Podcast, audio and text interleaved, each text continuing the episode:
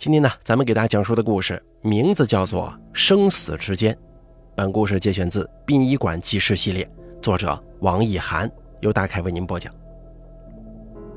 二零一八年冬天的一个傍晚，夜幕低垂，寒气逼人。我跟同事去一家三甲医院接一具遗体。当时正是晚饭时分，住院部门口人来人往，有的忙着去吃饭，有的忙着给病人打饭。我们把遗体装上车，正要离开，一个人突然箭一般的从电梯里窜出来，拦在殡仪车前，大声叫：“哎，师傅，请等等！什么事儿？”我问了一句。车前的男子看上去四十多岁，一头油腻而又乱糟糟的头发，一张干瘦发黄的脸，再配上一副瘦不拉几的身板，活脱脱的像个猴精。这个时候，他微曲着背，从车头绕到驾驶室外。他把头探到玻璃窗旁，尖着声音问我：“师傅，你们是殡仪馆的吗？”我点点头，说是。他用力抓了一下头发，然后说：“等会儿麻烦您再跑一趟呗，我老汉快不行了。”老汉就指他父亲。呃，这个大概还有多久啊？已经放弃治疗了。医生说了，管子拔了之后也就一时半会儿的事儿。你把这个拉回去，再折回来就很合适了。到时候你们直接来 ICU，我在 ICU 门口等你。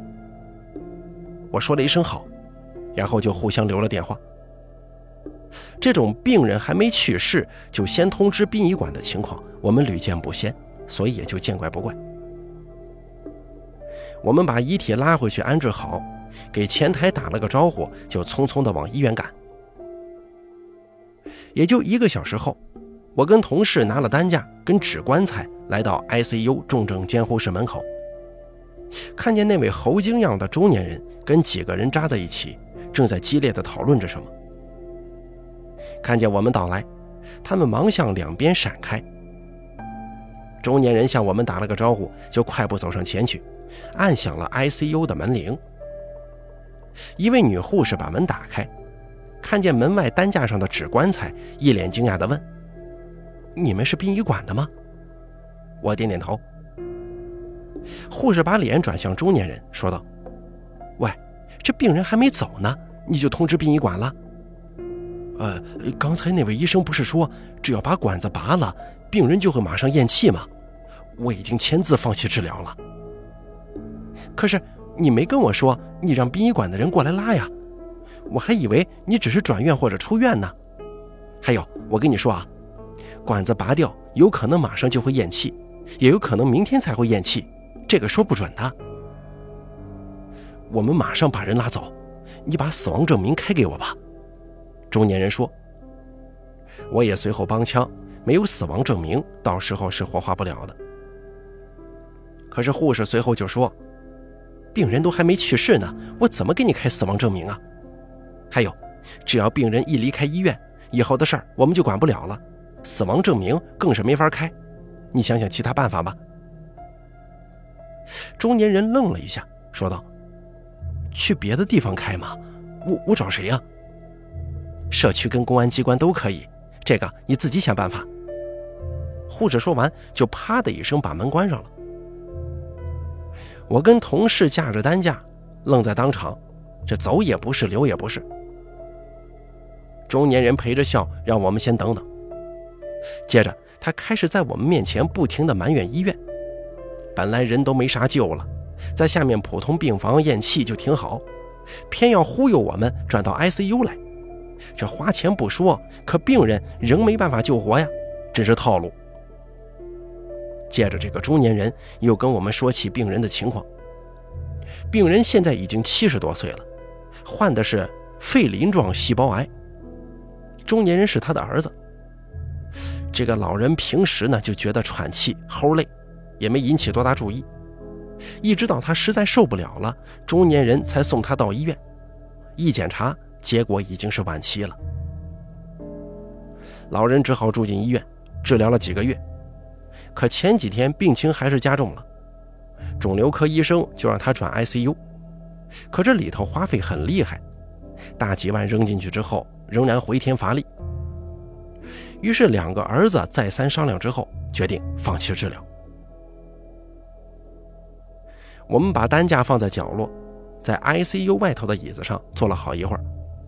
一位医生这才从里面探出头来，大声叫了一个名字。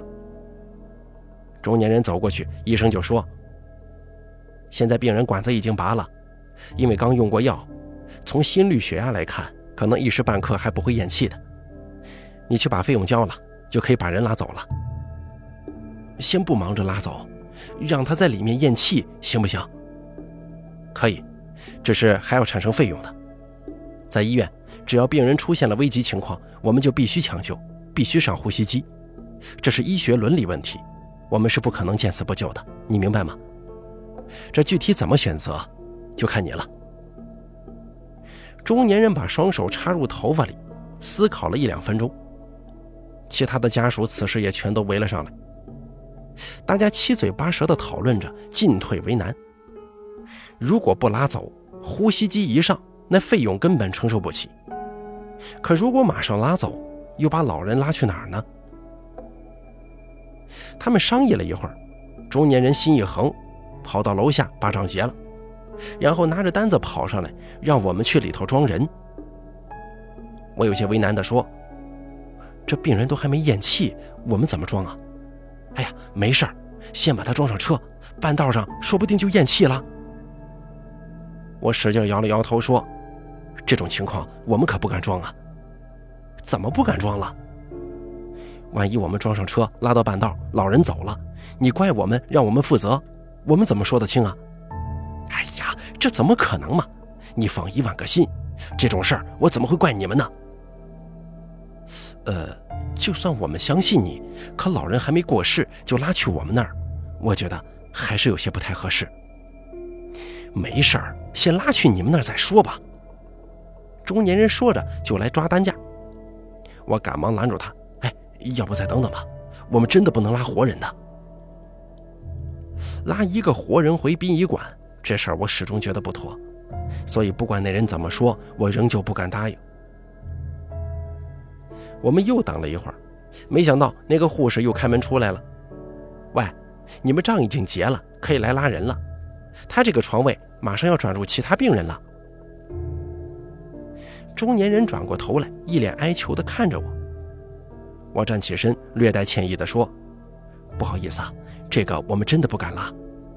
我们车里的设备都不一样，病人还没去世，就把他装入纸棺材，再装入尸舱，这太残忍了。”中年人又好言相劝了半天，我仍旧不答应。于是他干脆说：“那你给我找一辆车吧，你们干这行比较熟，你能找得到吗？”不用我给你找，医院里到处都有名片的，门缝、窗台、卫生间、消防栓，这些地方的缝隙里头都有。你找一张来，打个电话过去，车马上就来了。你们先把老人家拉回家，等老人家过世了，你再给我打电话。你不要想着病人一拔管就会走，那不一定。有的病人拔了管子之后拖一两天才走，也很正常。还有，打电话的时候一定要记得砍价，多长个心眼儿。可不能稀里糊涂的被人家宰了。我又仔细给中年人叮嘱一番之后，这才开车离开了医院。第二集，这个时候早就错过了饭点儿，我们肚子饿得咕咕叫，同时有些埋怨。可是让我没想到的是，我们回到馆里刚吃完饭，那中年男人就打电话给我，说他已经到殡仪馆外面了。让我们出去接待一下。我有些惊讶，难道那么快病人就咽气了？我跟同事刚走出大门，那位中年男人就迎了上来，陪着笑脸递上来一支烟。我赶忙招呼司机把车开进馆里。我问中年人说：“老人家是在哪儿咽气的呀？”中年人稍微沉吟了一下，说道：“还没完全咽气，还有一点儿。”你们先把人抬下来，把衣服给他穿上，把他放入冰棺就是了。我要选一个大厅。我把头探进车里一看，只见车里的担架上平躺着一位满脸鸡皮、面容枯槁的老人。他嘴巴大张着，像是被鸡蛋卡住了喉咙。他想用力吐出来，但又偏偏使不上劲儿。他嘴巴里发出一连串的“哗哗哗”的声音，这声音沙哑而低沉，有点像水流从石头上淌过的声响。在他旁边。一位满头白发的老太婆紧紧地握着他的手。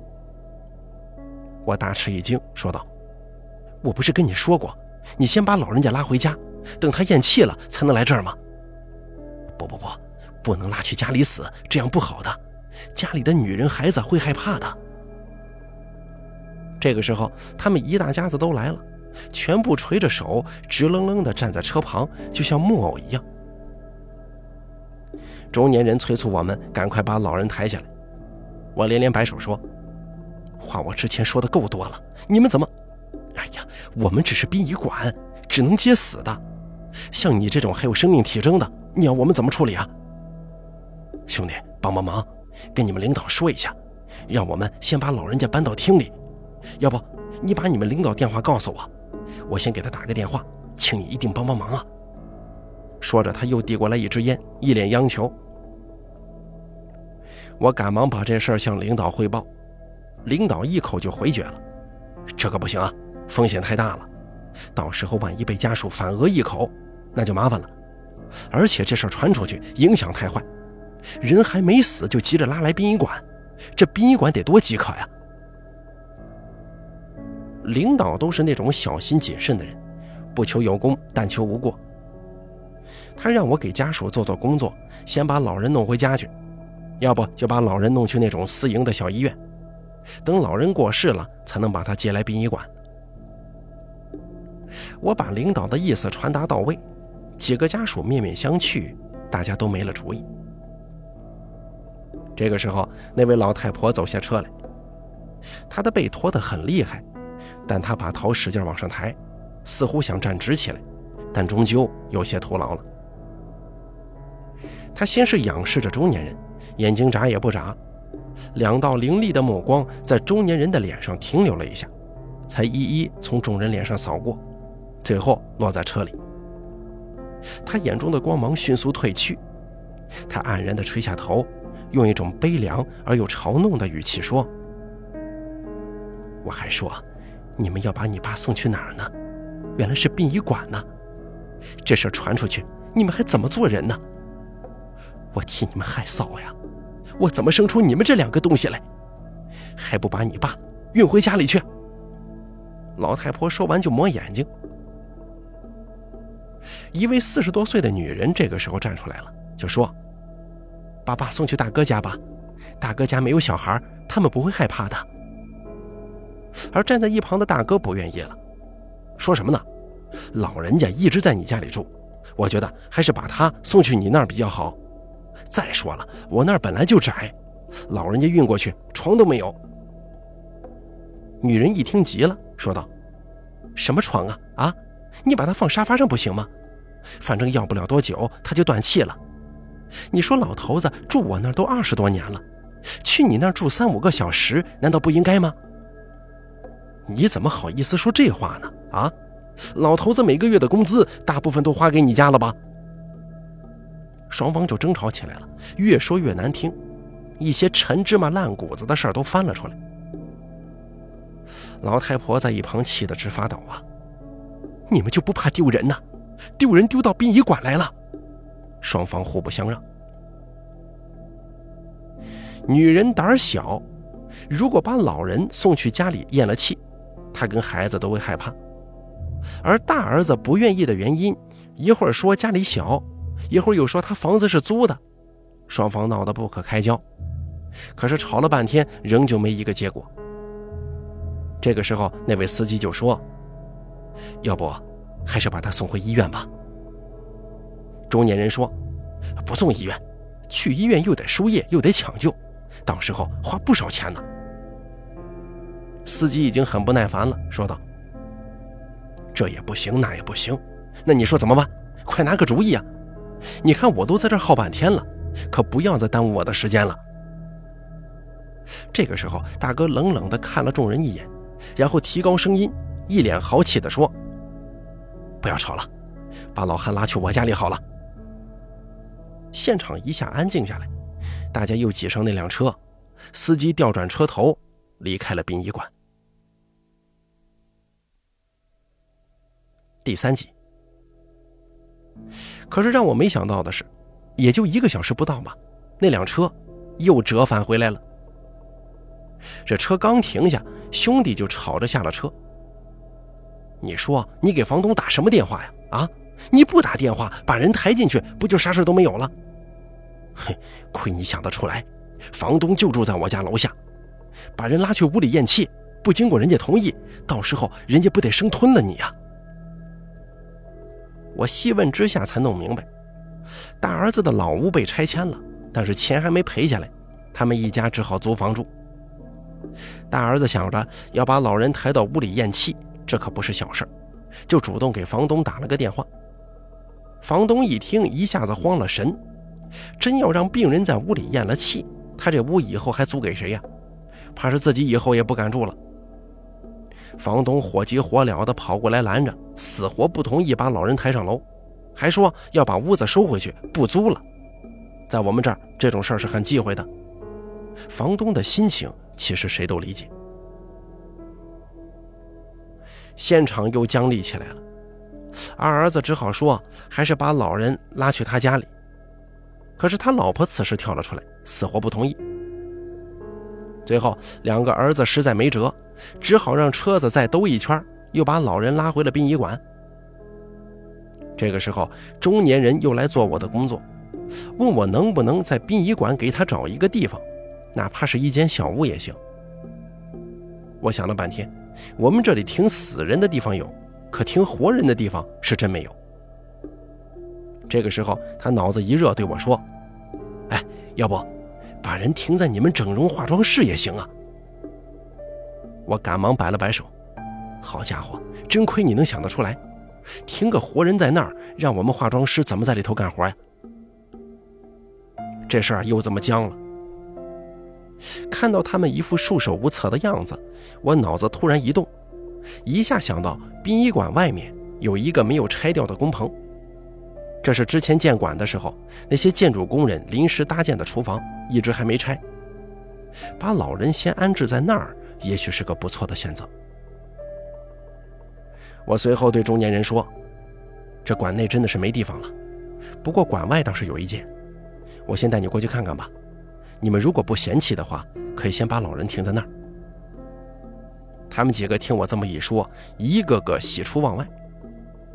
我在前面带路，把他们带到殡仪馆的围墙外，穿过一小段杂草丛生的小路，来到那蛛网密布、破败不堪的工棚前。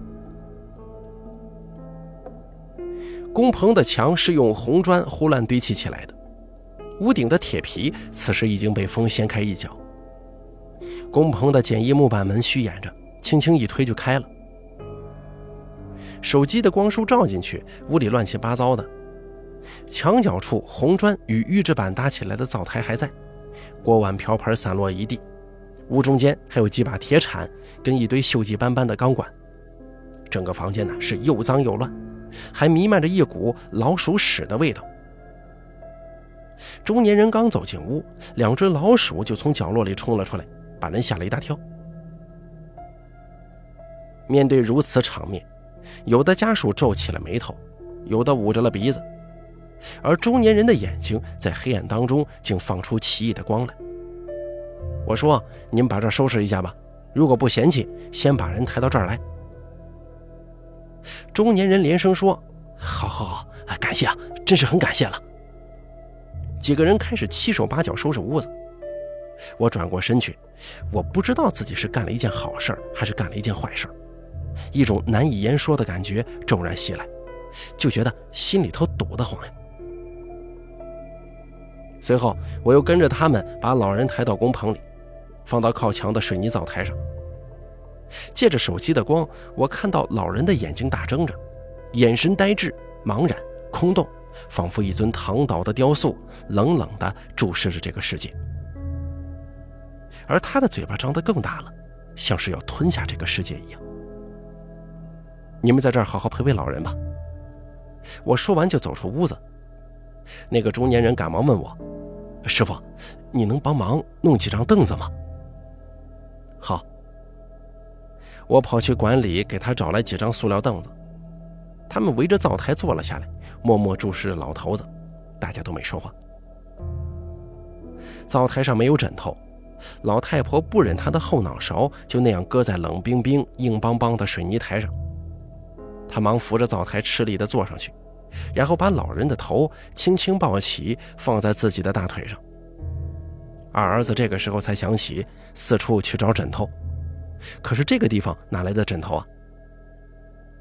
二儿子在口袋里翻呐翻的，翻出了几张没有用过的纸尿片，把它对折起来塞到老人脖子下，可是老太婆却一把扯出来扔在地上了。我实在是不想窥探这荒诞的一幕啊！转身离开了工棚。二儿子这个时候又追了过来，对我说：“师傅，等一下，我父亲咽气了，我给你打电话，你过来给他穿寿衣。”好。那天晚上，冷风呼呼刮了一夜，窗外的树木哗哗直响，温度骤然下降了好几度。我半夜醒来就想到这一家子。也不知道工棚此时是什么景象，那位老人家在这破败而又陌生的地方，一点点、一丝丝、慢慢的被死亡侵蚀。这种痛苦的感觉，无异于被凌迟吧。当生命的钟摆骤然停止前，这位老人他会想起什么呢？我忍不住给中年人打了个电话。老人怎么样了？哎呀，呼吸越来越缓。估计快不行了，还是要喂他一点水，他现在很痛苦的。行，谢谢啊。天刚亮，我走到工棚外，工棚的门是开着的，他们一家子静静地坐在屋里，一个个面无表情，而躺在灶台上的老人已经气若游丝。二儿媳妇说：“马上就不行了，师傅要给他穿几套寿衣呀？”我没有回答，我走进屋去，就看到两行清泪突然从老人的眼角无声地滑落了。人在弥留之际，听觉最为灵敏，他听到儿媳妇的话了。其他的人开始站起身，中年人掏出手机向别人昭告老人的死讯。老人用尽全身的力气让嘴巴动了几下，但是却没发出一点声音来。进入这个行当一年多，这是我现场亲历一个人走到生命的尽头。我看到老人的手指动了动，然后脑袋软绵绵地歪到一边。经过了十多个小时的煎熬，他终于咽下了最后一口气。坐在他旁边的老太婆扑到他身上，扶正他的头，哇的一声，声嘶力竭地哭了出来。然后四下也跟着响起了抽抽搭搭的哭声。他们全部扑通一声跪倒在灶台前。我呆呆地看着这一幕，思绪一下飘出去了很远。那个女人叫道：“师傅，可以穿衣服了。”我这才回过神来。老人的死亡证明后来是去社区开的，去之前，中年人曾三番四次地问我：“要是社区不开怎么办？”我告诉他：“社区一定会开的。”不过，他们问起你家老人是在什么地方去世的，你可千万不能说在我们这儿啊！为什么呀？为什么不能说呢？你丢得起这个人吗？呃，这……总之啊，你一口咬定是在你家里去世的就行了。你去开好死亡证明以后，记得去派出所盖公章。这一家人后来在买骨灰盒的时候又吵起来了。不掏钱的大儿子非要买一个好的、贵的，而负责掏钱的二儿子又偏偏不愿意。他们吵着吵着，差一点打了起来。我跟几个同事在旁边眼睁睁地看着，只能干着急。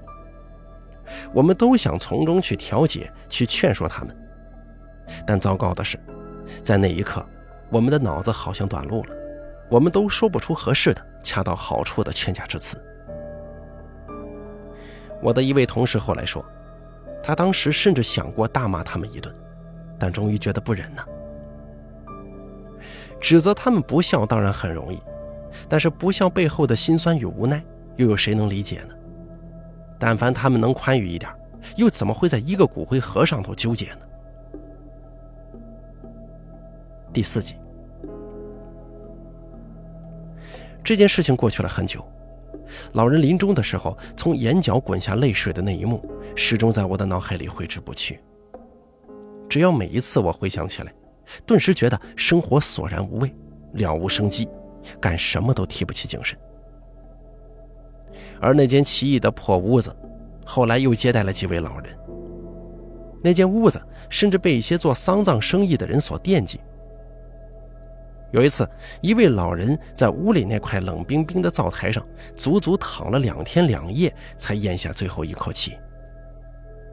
刚开始，老人一直在那里痛苦的呻吟，叫声凄厉，老远都能够听得见。渐渐的，声音越来越小了，最后归于静寂了。再后来，新修的公路从那里经过，屋子被人修缮一新，命名为“环卫工人休息驿站”。他们把一堆工具放在里面，中午还在里头休息。有一天，一辆黑色的商务车又拉来一位老人。车子开到屋外，司机下车推开门，两位环卫工人正坐在里面打瞌睡。看见他，其中一人赶忙问：“你干什么？”司机惊讶地说：“哦，这里被你们给占了呀。”环卫工人说：“是啊，你有意见吗？”司机就不再多说什么了，他默默转过身去，而他并没有告诉两个环卫工人，这里曾是老人的咽气屋。他把车开去停在大门外面的公路边，然后干脆跑到里面去跟我们聊天了。他说只能让老人在车里咽气了，反正等一个小时就是一百块。而那几个家属一直静静地守在车里，没下车来。车子的玻璃是摇下来的。我从车前经过，看见他们坐在车里，三个人都一脸木然，没有动作，也没有言语。那是一种怎样的等待呢？我又好奇地想，这个时候他们在想些什么呢？想起父亲打骂他们的某个下午，想起父亲背着他上学的某个清晨，还是想起父亲微笑着把糖果递给他们时的情景啊？他们会不会想到，如果有一天躺在车里喘着粗气的换成自己，而守在旁边的换成自己的子女，那又是怎样一种体验呢？想到这儿，我感觉身上的汗毛都竖立起来了。这是我一直都在逃避的问题。但是在那天，我始终没法控制自己，我感到一种我从未有过的恐惧和战栗。人世间所有的纷纷扰扰、功名利禄、嗔痴爱恨，在这样的时刻面前，全都变得很悲哀、很幼稚，不值一提了。好了，咱们本期生死之间选段就做到这里了。本故事节选自《殡仪馆纪实》系列，作者王一涵，由大凯为你演播。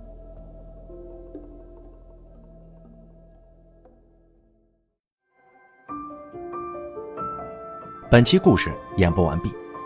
想要了解大凯更多的精彩内容，敬请关注微信公众账号“大凯说”。